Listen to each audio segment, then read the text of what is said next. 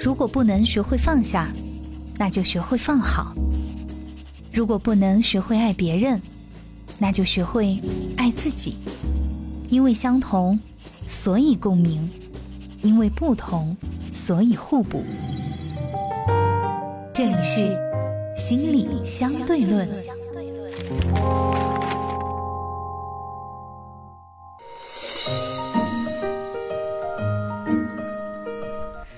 欢迎收听心理相对论。今天我们邀请到了老朋友嘟嘟老师，和大家一起来探讨一个话题，那就是为什么我没有办法离开一段痛苦的关系。首先，请进嘟嘟。除了常年的专业受训以外，在生活中我没有比你好多少。你所经历的，我正以着不同的方式在我的生活中经历着。没有孤单的痛苦，只有独自的承担。我是杜杜，我是杜杜，一个拥有十五年从业经验的心理咨询师。杜杜你好，大家好，我是杜杜。你看，我们前天哦，嗯，见了一个共同认识的朋友，好漂亮。对，但是 就有一个问题，他深陷在一段让自己不太开心，甚至有那么一点点痛苦的关系里面。却总是离不开。如果他不说的话，完全想象不到。对你，你想象不到，对吧？然后这个事情我是就是在全方面都是非常优秀的女性，从长相、外表、谈吐、学识，还有事业，对吧？对对对。你因为所以，而且你在外表上看，你觉得他们两人也很登对。对啊，对。你没有想到，就是他其实背后他自己会觉得，嗯，用他的话来讲，他觉得现在所有的不开心都是因为对方给他的。嗯嗯。但是我说，那你就跟他分开，他又觉得说没有办法去斩断。这一份痛苦。我们今天谈这个话题会不会不太中立啊？不会的，不会的，因为其实有很多像我们这个朋友一样的人。嗯，那我就都是这种很优秀的女性，对吧？对，所以我就想问你，为什么像他们这样优秀的人，在面对让自己痛苦的感情的时候，没有办法去选择离开？他所做的就是，我看到的就是不停的在委屈自己，不断的降低自己的底线，去维持这一份关系。为什么会这样？那如果如果你觉得这个没有影响的话，那我我们今天是不是就可以，就是设个小的范围？嗯，因为在这种相对来讲，我们通常叫比较虐恋的关系，嗯嗯，在不同层面都有。可我想，是不是大约其实想今天讨论的话题是，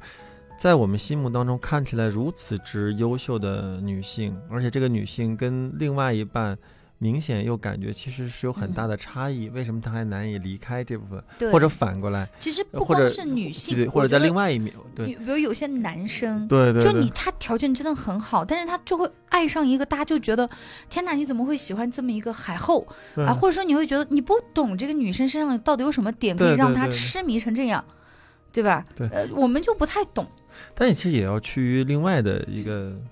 反应就是什么呢？就是这边很好，但如果那边两人都是很恩爱的，其实有很大差异，并不是一个问题。可能我们谈论的是，呃，即使有这么大差异，人处的比较弱的一方，其实对这个比较强的一方有很多很刁难。我觉得有很多不太珍惜。对对对对，我就觉得天哪，你条件已经这么好了，他对你的态度怎么会是这样？对，所以，我们可能今天更多的是围绕这样的一个话题，因为毕竟我们只有二十分钟的时间，你要全部都展开吗？这个可以讲一个工作坊了，对吧？对对，嗯，所以那就是从这个角度开始。那我就清楚你今天要说什么了，来，你开始吧。嗯，那我就想问啊，你看他这样去维系这段关系，有些时候啊，有一些人他还会拿出类似张爱玲的这种，比如说“跌到尘埃里”啊这种话来催眠自己。他就觉得说，哎呀，那是因为我遇到真爱了。你看我对以前其他任何男生我都不是这样的，嗯嗯，对吧？那我肯定是因为我真的很爱他，所以我才会如此的卑微，我才会如此的愿意一再的去委曲求全，嗯嗯，就是因为是这个人呐。那你你说，如果我不是遇到真爱了，我怎么去解释我愿意为他这样去委曲求全？咱们这得分两个情况讨论吧。嗯，首先就是。如果你真的遇到真爱了，然后即使你跌到尘埃里了，然后显得你在一个感情当中很卑微，但是对方是爱你的，嗯哼，这是大前提。对，呃，我们今天讨论的是你如此之卑微，但对方的对对的好像并不是一个爱，而只是一个控制、要求、提升这样的部分，这是我们肯定要去谈的。嗯，所以如果对方是爱我的，那跌落红尘就很多。你看很多神话故事都是这样的嘛，为了爱情，对吧？神仙不干了，仙女下凡嘛。为了爱情就是。就是又哪里去就被闭关在那里，对吧？为了爱情可以在古墓里，可以在古墓里生活，对不对？嗯这为了爱情就可以被镇压在那里。我觉得那个是其实是一个大的爱的前提。嗯如果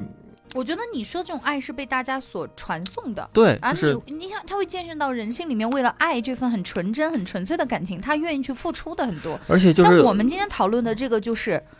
我可以做到这个，但我觉得我是单方面的，而对方没有给给予我想象中想要的那一种。对，就是我们说爱的时候有个前提是我会以你的利益为中心，或者嗯更加的去考虑你那方的部分。嗯如果不考虑，那可能就是另就是另外的一码事了。所以，如果是你靠这个部分来激励自己的话，我就觉得你在有点在把那个成功学，那个那个，就是在把爱情当做成功学在玩了。就是好像我必须要这个爱情当中极度努力，如果我在这个爱情当中似乎让这个关系发生破裂了，可能是我自己没做到题，是我没有努力。嗯可能这些部分就涉及到另外的一个方向，就是好像把爱情当成了一个比赛、竞争或者维系自尊的一个胜败的关于自己好坏的一个评价说的。太对了。那所以难以最后那句话很关键，就是好像他不爱我，就是我不好。或者是我输了这场比赛，哎，对，我是一个没有办法维系感情的人。而且人家就会觉得，特别是我觉得这种关系，尤其在女性这个角度来讲，他特别容易去，嗯，怎么讲，自我洗脑这件事儿。嗯因为我们不是说嘛，就是女追男隔层纱嘛，对吧？男追女隔层山，这样就女性就会觉得说，好像，哎，你看我这样对他，他有一天一定会感动的，对哎，这个他一定会来爱我的。对对对，所以我们说这个比就是一个第一个比喻，好像是把这个爱情当成了一个比赛，因为有胜负，然后赢的那个人或者维系住那个人会发个奖牌，那这肯定不是。另外一个部分就是像你刚才说的那个部分，把这场情感可能当做了一场交易或者一场合作。嗯那如果你真的是这样做，那无可厚非。但是你关键他其实潜意识里面没有意识到这个对。对对，就是觉得呃，好像只要我能够对对方有不断付出，嗯对方一定会给我收获。那我比他的，呃，就是事业好，我比他的地位更好，我的经济条件更好，我的精力会更多。那我对他付出更多，他少回馈我一点也正常的，因为他可能他也没有拥没有那那么多的财富，没有嗯那么多的精力，没有那么多的部分。但这个不是这种对等的那种部分，嗯，就是好像，但而。而且很多让最后很难受这部分，一方在不断的付出，不断的付出，最后哎那边什么回应都没有，这个可能就会更难受了。其实这但是你知道吗？对方没有回应，又会激发他的另外一种战斗欲，嗯他就会觉得说，不行，我一定要征服你。对，就回到了第一个比赛的对，又回到比赛那个，而且他会嗯觉得说，你为什么我对你这么好，而且我条件这么好，我没有遭到过拒绝，对吧？其他人都是在我这儿都是哇，对我那么的嗯献嗯殷勤，但是到你这儿，你为什么对我那么冷漠？他就会嗯觉得我是一个很有魅力的人，我要用我的魅力去征服你，就会回到你刚刚说的那种就成了又回到了那个比赛的那对个那个对对你发奖牌我觉得。其实很多的关系里面，尤其亲密关系里面，他会披着一个爱情的外衣。但其实你我我觉得透过很多的伴侣之间的相处模式，嗯你会发现其实自身你寻求的东西不一定只是这一份爱情，对不对？对有有些人你发现没有，他们就有一种自我证明在里面，他会觉得说，如果我对你的爱嗯一定就是我要投射在一个人身上，我才能够去爱自己。对，我想说的是这样，就是比如说，哎呀，我要爱你，然后你爱我了，我才觉得，哎，我是被爱的，我是值得被爱的，或者我是在爱自己的。就有一些女生也会犯这个问题。这个就是我我们说的那个，除了我们刚才说谈到了那个比赛和商商业交换的，另外一个部分就是我们说到的那个呃收养的情节，嗯，就是好像我们哦在照顾流浪猫或流浪狗的一个情节，就觉得好像似乎作为我的这个部分，需要对这样的一个弱势的部分，比如说流浪猫和流浪狗做一些付出和做一些那个。呃，回馈，这样才能让我感觉到很好。然后总是会觉得，就是，但是你想想，对方是一个人，他是一个施予者的那种角色。对对对对对，但是被施予者，我个人觉得，尤其哈，嗯这种是发生在女强啊男弱的这种情况下，或男弱女强也有啊，我觉得啊，对，男强女弱也有啊。我说的是尤其是在这种嗯情况下，其实被施予者一方内心一定是多少有一些不舒服和抗拒的。对对对，其实不管任何一个情况，就是我们说有的时候这种状况经常有，就是说大家嗯比如做了一些善事，其实对方其实没有给一个很好的回馈，对方可能会很冷冷说一句：“你不就是想做善事吗？你就是怎么样？”其实那话听起来我也没有让你管我。对对，对就很很伤心的。就是这个是一个我们更值得去细致去讨论的一个环节的，这一展开就太多了。可能我们回到情感层面，其实那种很很重要的情感当中，其实有一个内容在他们前头是没有办法谈的，就是，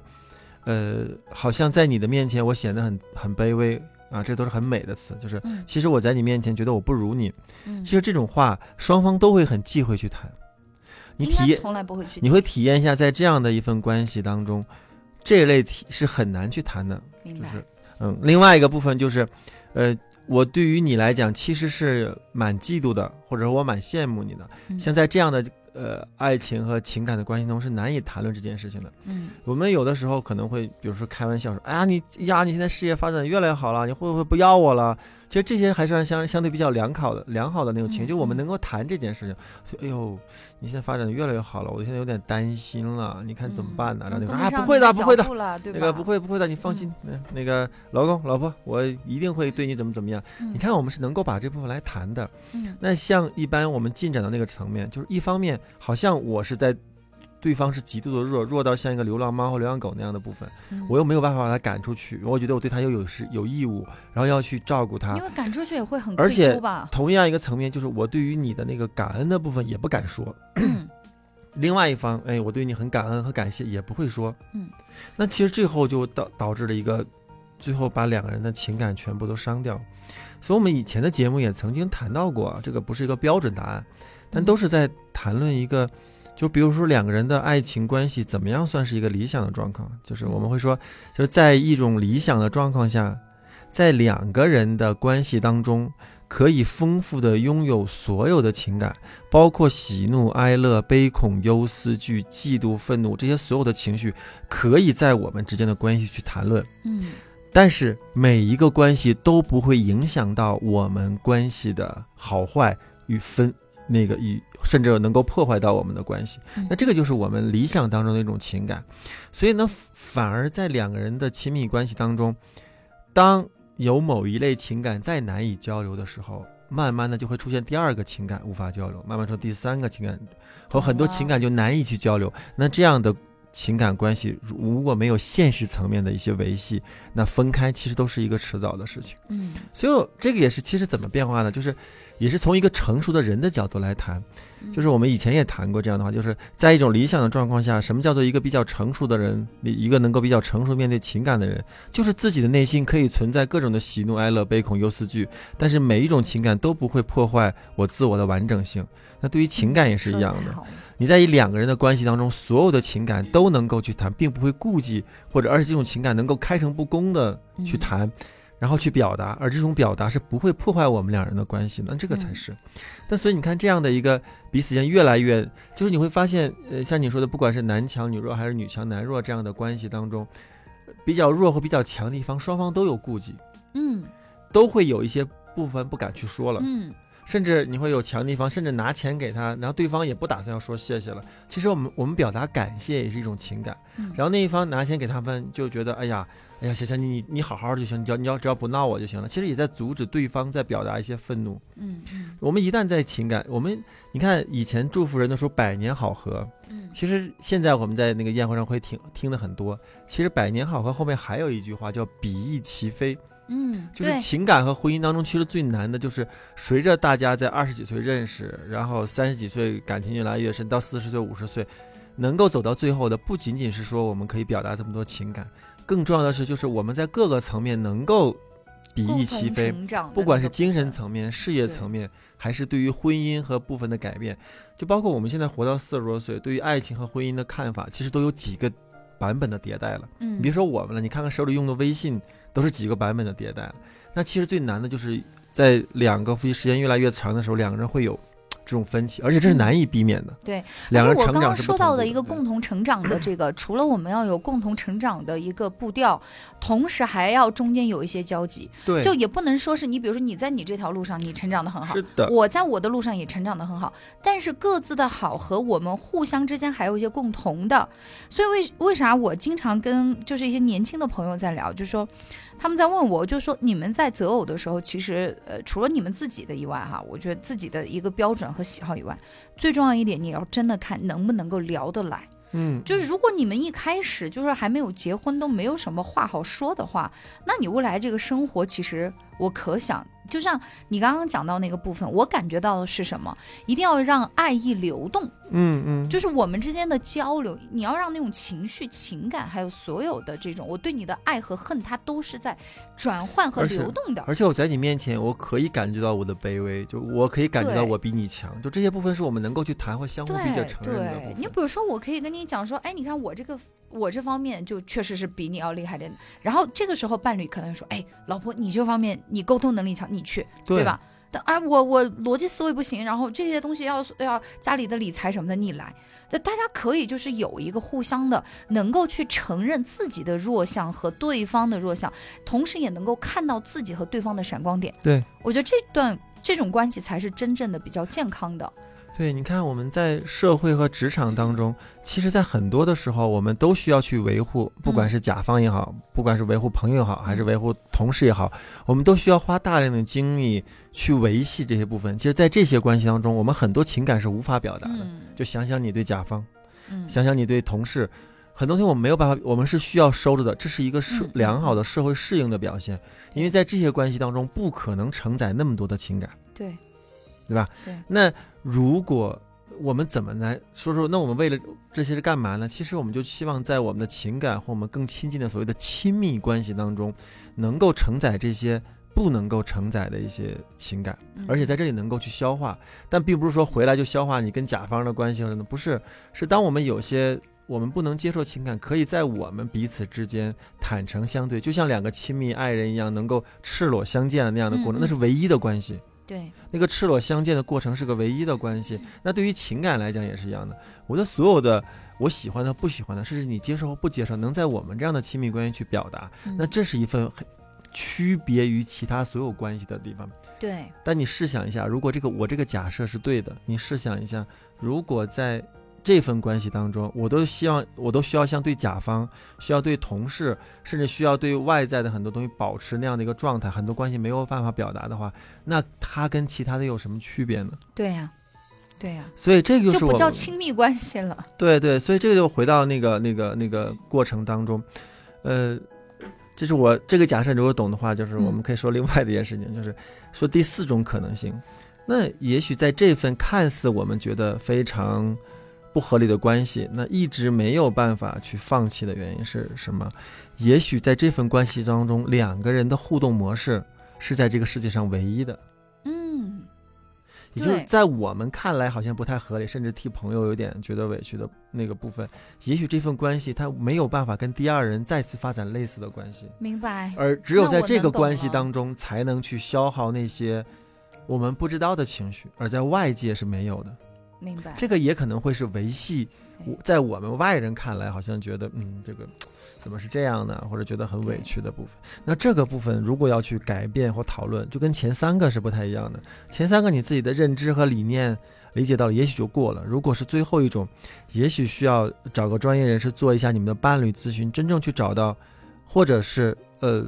觉得有需要的一方做个人的嗯咨询，然后。让他能够去了解到底是什么，为什么只有在这份关系里面才能去发展这样的互动模式，嗯而这样的互动模式在你的人生当中为什么那么重要？重要到必须要在关系当中能够拥有。也许当这一部分清晰的时候，你就更能清晰这一部分的关系。要么你是找到了这份关系以外能够替代的表达这份关系的过程，另外一个嗯部分就是。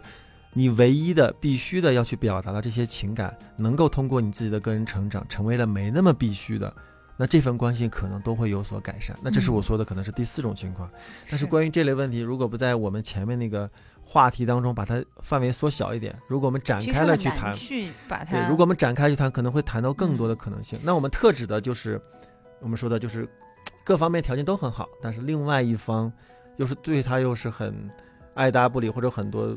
感受不到爱的那个方式，是有一个定这样的，特定的限制啊，就是对对对对。那如果呃，因为时间也所剩不多啊，那如果说我真的陷在这样的一种痛苦的关系里面，到底应该怎么做？第一，如果你能够意识到，好像在这份关系里面，其实是个比赛，其实是在维系你自尊的那个部分，就是我倒是觉得，你可能需要在情感之外的部分去发展更多的关系和嗯更多的事业，以让在其他部分能够更好的维系你的自尊，而不是在情感当中维系自尊。明白？就比如说，我是多和朋友有一些互动，或者在你的事业层面有你自己的觉得很自豪的部分，嗯嗯，而不是在这份情感当中去感觉到嗯让你觉得很自豪或高于其他人。嗯这这是我们说的关于那个呃比赛的那那那嗯那种感觉，状态。对对那还有，其他的，就是我们第二个部分说的有关于那个如果是交易的，就是觉得这是一个交换的部分。我我觉得这个世界上很多东西都可以交换，有一个东西真的很难，嗯，就是我们说的这个爱的这个部分，就是我们在咨询当中，呃，有个咨询师的就是内在的咨询目标，然后有个外显的内容，有一条就是关于工作和爱的两个部分。那关于爱的这部分的内在的提升，就是学会如何爱，怎么去爱和爱的能力。如果我们还在一个交换的过程当中，其实是本质上对于爱的这件事情，自己的体验还首先可能自己的体验还不多，第二个部分就是对于这个爱的提升和整理上。可能还有变化，因为随着年龄增长，你这爱的也是需要有去变化和进化的。嗯嗯嗯最后一条，也许你对于爱的期许，可能有没有一直被满足过？这部分我们也可能是值得去讨论的。对于爱的期许，对对对，就期盼呢，就是调整这个。所以你爱一段时间之后，就会有一种我们说跟职业倦怠的疲惫感，其实就是我们对爱的那个期许的那个值七年之痒是要一直要做不断的调整的。明白和变化的，对，那这个这是个灵动的部分，那这个部分可能也会有些问题。那如果是我们说的刚才说最后的那一条的部分，就是在这份关系当中，好像是唯一的你可以表达这部分情绪，那我更建议找个咨询师或者找个专业人士去讨论一下，或者伴侣咨询或者你个人的咨询，去了解一下自己这个东西为什么成为了那么必要而又是唯一的东西，这是我们可以值得去谈的。那这是我们杜杜老师给出来的一些专业的建议啊。嗯其实我觉得有时候在这样一种痛苦的关系里面，有的人也许在寻求看上去是一种自我感动，那有些人呢又觉得我只有在这样一段可以让我感受到痛苦的关系里面，我才能够感受到自己在爱着。那不管是哪一种形式啊，我觉得只要他让你觉得这段关系是有一些痛苦存在的，那么刚刚提到的这以上的几个建议都值得大家去尝试一下。就像我们跟我们共同的朋友给出的建议是一样的，嗯，就是实在是离不开，那就不要离开了。但是你可以让自己舒服一点，对，对不对？其实那天我们就说，因为他一直在跟我们聊的就是，都是劝和不劝离的嘛，对吧？对，就是我到底怎么样才可以跟他还是分手有中？国传统的影响 呃，其实我觉得也不是，哎，我觉得这是一种智慧。嗯嗯就有些东西你真的没有办法去斩断它，或者就像我们讲啊，就像一个蚂蚁窝，就你看上去你觉得哎这蚂蚁爬来爬去好烦，但如果你真的把那个蚂蚁窝一掀开，那肯定是更多的麻烦。但是我们应该怎么样去来处理掉这些事情，让自己在这段关系里面可以。呃，不要那么的痛苦。那也许是在当下这个阶段，你没有办法去动这个关系的时候，我觉得唯一的出路和办法，对吧？对所以生活就是这样接过来一句话就是，这个世界上一定不会有唯一的方法。嗯，嗯，对，我们可能如果可以去寻求很多的出路。对，嗯如果你发现有些事情只有唯一的做法的时候，那可能是你跟周围的人交流还不够多。呃，嗯，周围的人一定会给你出出七七八八各种各样稀奇古怪的方式和方法，所以我们才需要人，而且我们不仅需要一份关系。对，就像你刚刚说的，为什么要让你去呃寻求一些其他的帮助和关系里面？而这种帮助，有些时候就比如说我们说，哎呀，朋友多了路好走。对其实这个东西不光是在你的事业上，嗯，在你的情感上。嗯、我们不是说让大家当海王啊，去寻求很多，而是你在关系里面，你的亲密关系不只只有伴侣嘛，对不对？还有亲人和你之间，朋友和你之间，而且朋友之间还会交流一些我们各自在情感和婚姻当中遇到的坎坷和不舒服，对而这些也会安所有的慰到自己，对也会能够安慰到自己，然后也能够有所借鉴和交流，甚至会嗯感觉到，哎呀，原来不止我一个人在情感中这么纠结，他们也都这么纠结。对就是。我的朋友听我抱怨的时候就发，哇，咨询师也询师还，会纠结吗？你们咨询师还有烦恼吗？我突然间发现这个治愈的效果比在咨询室的治愈效果还对，他。说：“哎呀，他都这样了，就相当于听说，哇，你那么有钱了，你还还不起房贷，你就会觉得，哎，怎么跟我一样啊？对对对，其实我们就是我们很多的痛苦和很多的情感上的伤痛，在很多大的层面只是一样一样的，嗯，在性质上是一样的，只是嗯在程度上不同。没错。嗯，好的，谢谢杜杜的分享，也感谢大家的收听，我们下期节目再见吧，拜拜。拜拜。